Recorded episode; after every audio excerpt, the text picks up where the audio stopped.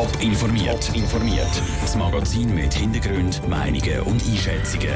Jetzt auf Radio Top.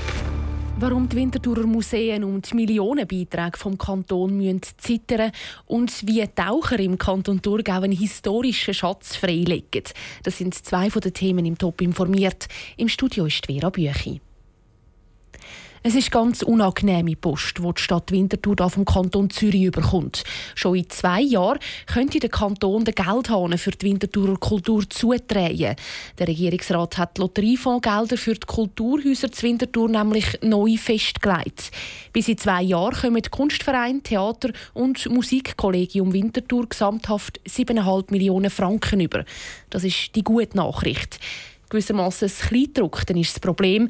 Der Regierungsrat geht davon aus, dass es nach 2019 vielleicht gar kein Geld mehr gibt für die Winterthurer Kulturprojekte.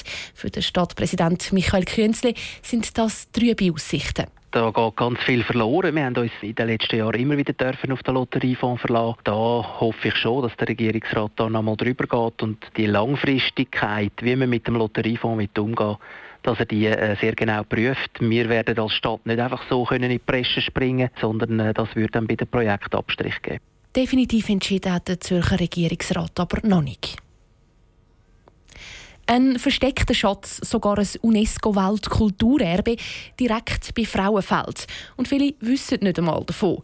Im Nussbaumersee bei Frauenfeld liegt nämlich eine Pfahlbausiedlung. 26 Jahre ist sie unbeachtet im Wasser geschlummert. Jetzt suchen Taucher wieder alte Schätze. Die Melina Merten war dabei. Vor 26 Jahren ist eine Pfahlbausiedlung im Nussbaumersee zu Frauenfeld das erste Mal erforscht worden. Dort sind Taucher intensiv nach Resten gesucht und sind fündig geworden. Wertvolle Stücke aus der Jungstein- und Bronzezeit sind auftaucht. Jetzt sollen Taucher herausfinden, wie die Funde noch so viele Jahre noch erhalten sind, sagt die Thurgauer Leiterin für Archäologie Simone Bengurell. Wir hoffen uns Informationen zum aktuellen Zustand dieser Fundstellen in Ergänzung zu dem, was man 91 bereits festgehalten hat. Die Tauchgänge werden von Mitarbeitern vom Thurgauer Amt für Archäologie und von anderen spezialisierten Tauchern durchgeführt. Sie tun das ganze Areal abtauchen und sich einen Überblick verschaffen über die Fundstellen, sagt Simon Bengurel. Aber es gibt noch andere Aufgaben. Streifen auch vom Schlick zu befreien, dass man tatsächlich die Oberflächen von den Fundschichten, wir sagen dem Kulturschichten, kann sehen Wir sind jetzt allerdings aufgrund des Eis ein bisschen reduziert in der Zeit, die wir hier zur Verfügung haben. Also die konkreten Massnahmen, die müssen wir jetzt noch festlegen nach dem ersten Überblick. Die Tauchbewilligung läuft nämlich nur einen Monat, weil der Nussbaumersee in einem Natur- und Amphibienschutzgebiet liegt. Das ist der Beitrag von Melina Merten. In zwei Wochen werden die Funde dann der Öffentlichkeit präsentiert.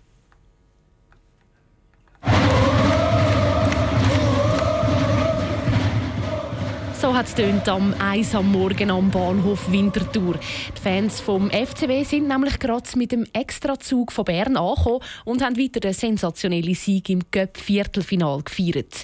Im Penaltyschiessen hat der FC Winterthur den klaren Favorit IB nämlich aus dem Cup gerührt und damit den Halbfinale-Zug geschafft.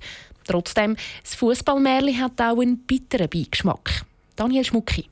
Nicht auf der heimischen Schützenwiese zu Winterthur, sondern im Stade des Suisse zu Bern ist das Viertelfinal zwischen IB und dem FCW über die Bühne gegangen. Etwas, was zum Beispiel in Deutschland so nicht gegeben hätte.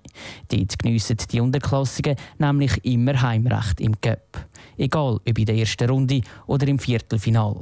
Dass die Regeln in der Schweiz da anders sind, findet der FCW-Trainer Umberto Romano schade.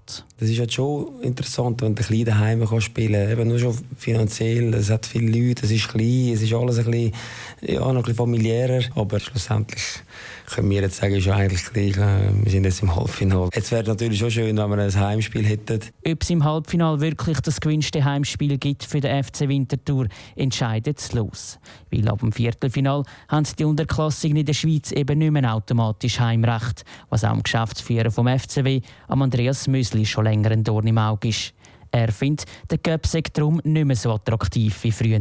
Ich finde natürlich, obwohl wir jetzt den Match auswärts gewonnen haben, finde ich wirklich grundsätzlich, dass sich der Verband und eigentlich alle Beteiligten müssen überlegen wie man den Göpp wieder attraktiver machen kann. Früher war das eine besondere Sache. Gewesen. Die Termine sind auch immer am Wochenende und, und einfach besondere Anlässe. Gerade für einen kleineren Club wie für den FCW, wo ein ausverkauftes Stadion auch finanziell sehr gut brauchen könnte, sei es mit dem aktuellen Modus schwierig, sagt Andreas Müsli. Aber auch wenn die anderen kleineren Clubs gleicher Meinung sind wie der FC Winterthur, ist noch keine Änderung vom Cup-Modus in Sicht.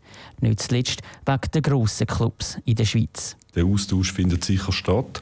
Aber es ist halt schon so, dass die, die, die im Vorteil sind, werden ihren Vorteil nicht verlieren. Da muss der Verband halt wirklich im Sinn vom Fußball sich da grundsätzlich Überlegungen machen, egal wer sich denn da vor den Kopf gestoßen fühlt oder nicht. Es geht darum, den Göpp wieder attraktiv zu machen. Am FC Winterthur bleibt darum für den Moment vor allem etwas: Hoffen aufs Losglück. Nach den beiden Cup-Spielen heute Abend entscheidet sich nämlich nicht nur, wer der Gegner im Halbfinale ist, sondern auch, wo der Halbfinal gespielt wird. Der Beitrag von Daniel Schmucki. Und während der FC Winterthur auf ein Heimspiel im Cup hofft, zittert ein anderer Challenge-Ligist ums Überleben. Der FC Wil. Die Stadt hat jetzt bekannt gegeben, dass sie im Club kein Rappen an Steuergelder gibt für die Sanierung. Details von Sandro Peter. Der Ton zwischen der Stadt Wiel und dem Club bleibt ruppig. Der Stadtrat schreibt in der Begründung von seinem Entscheid unter anderem, die finanzielle Situation vom FC Wiel sei undurchsichtig. Dazu hätte die Clubleitung ganz anders als abgemacht sei erst zu spät das Gesuch für einen Beitrag eingereicht. Für den FC Wiel heisst das, von der Stadt gibt es weder für eine Rettungsaktion noch sonst in nächster Zukunft Geld und der Konkurs droht weiter. Im Moment debattiert auch noch das Wieler Stadtparlament, wie es zum Debakel mit dem FC Wiel hat kommen. Der Club selber muss heute bei der Liga ein Gesuch einreichen für die Lizenz für die nächste Saison. Ob das passiert ist, ist unklar. Für Radio Top ist beim FC Wiel niemand erreichbar gewesen. Top informiert, auch als Podcast. Mehr Informationen gibt's auf toponline.ch.